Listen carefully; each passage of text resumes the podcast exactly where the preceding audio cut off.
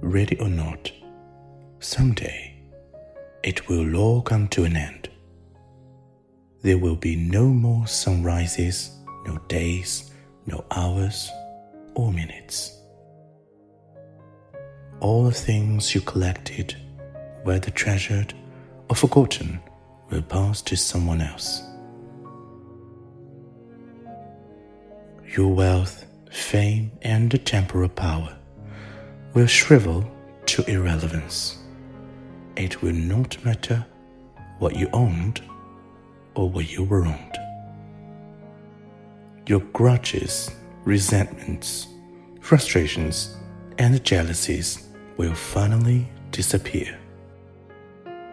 So, too, your hopes, ambitions, plans, and to do lists will all expire.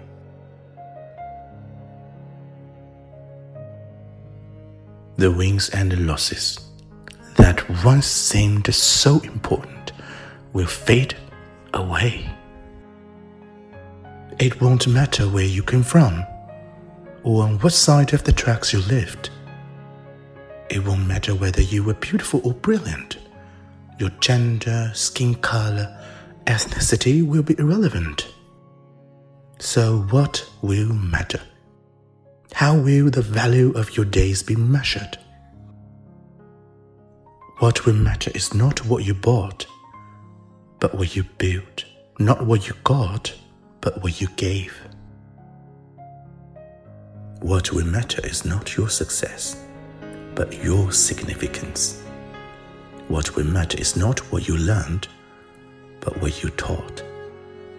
What will matter is every act of integrity, compassion, courage, and a sacrifice that enriched, empowered, or encouraged others to emulate your example.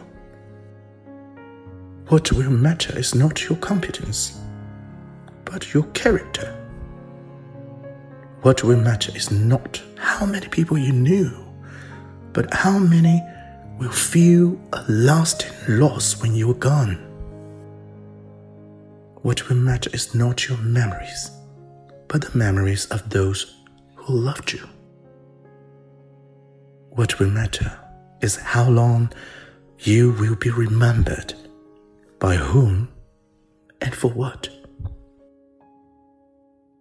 Living a life that matters doesn't happen by accident. It's not a matter of a circumstance, but of choice. Choose to live a life that matters.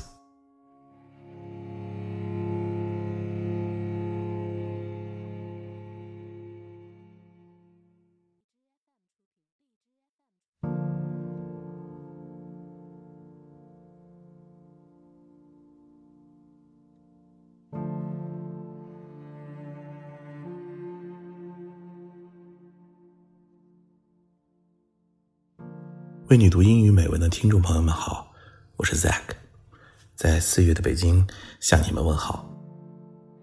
清明，我们祭祖的时节，也是我们和祖先、和自己未来的宿命对话的机会。疫情全球蔓延，夺去了很多人的生命。明天和意外，我们不知道哪一个会先到来。死亡并不因为我们的年轻而显得遥远。思考这个问题，能帮助我们更好的生活。借由对曾经的生命的陨落，我们会联想到自己未来生命的陨落，会发自内心的产生一种紧迫感。生命时不我待，不如静下心来想想，什么是对自己真正重要的事情，然后以活在当下的心去做这些重要的事情吧。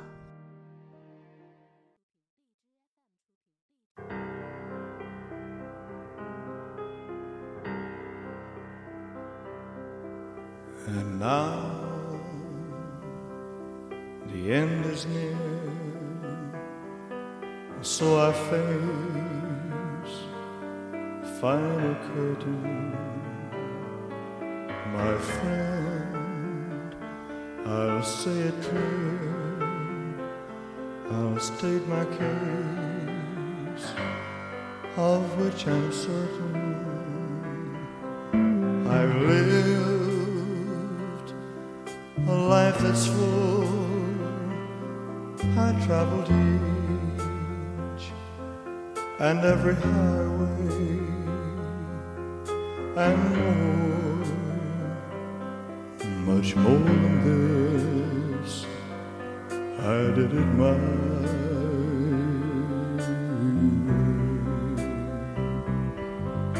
Regrets, I've had a few, then again,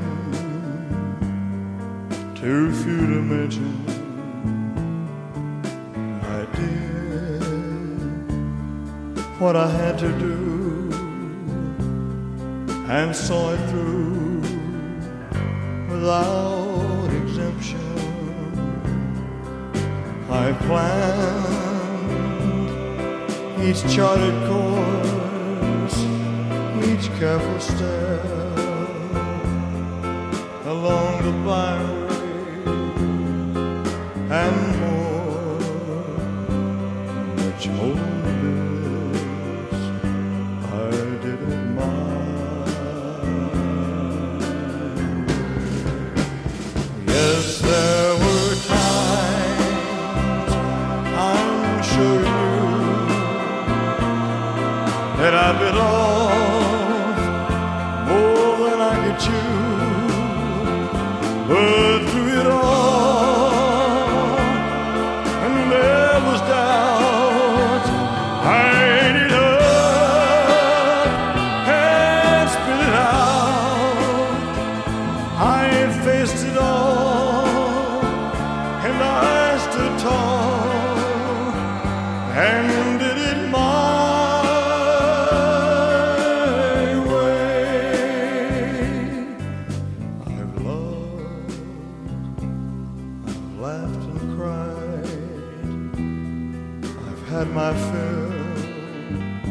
my share of losing. And now, as tears subside, I find it all so amusing to think I did all that, and may I say, not in a shy way.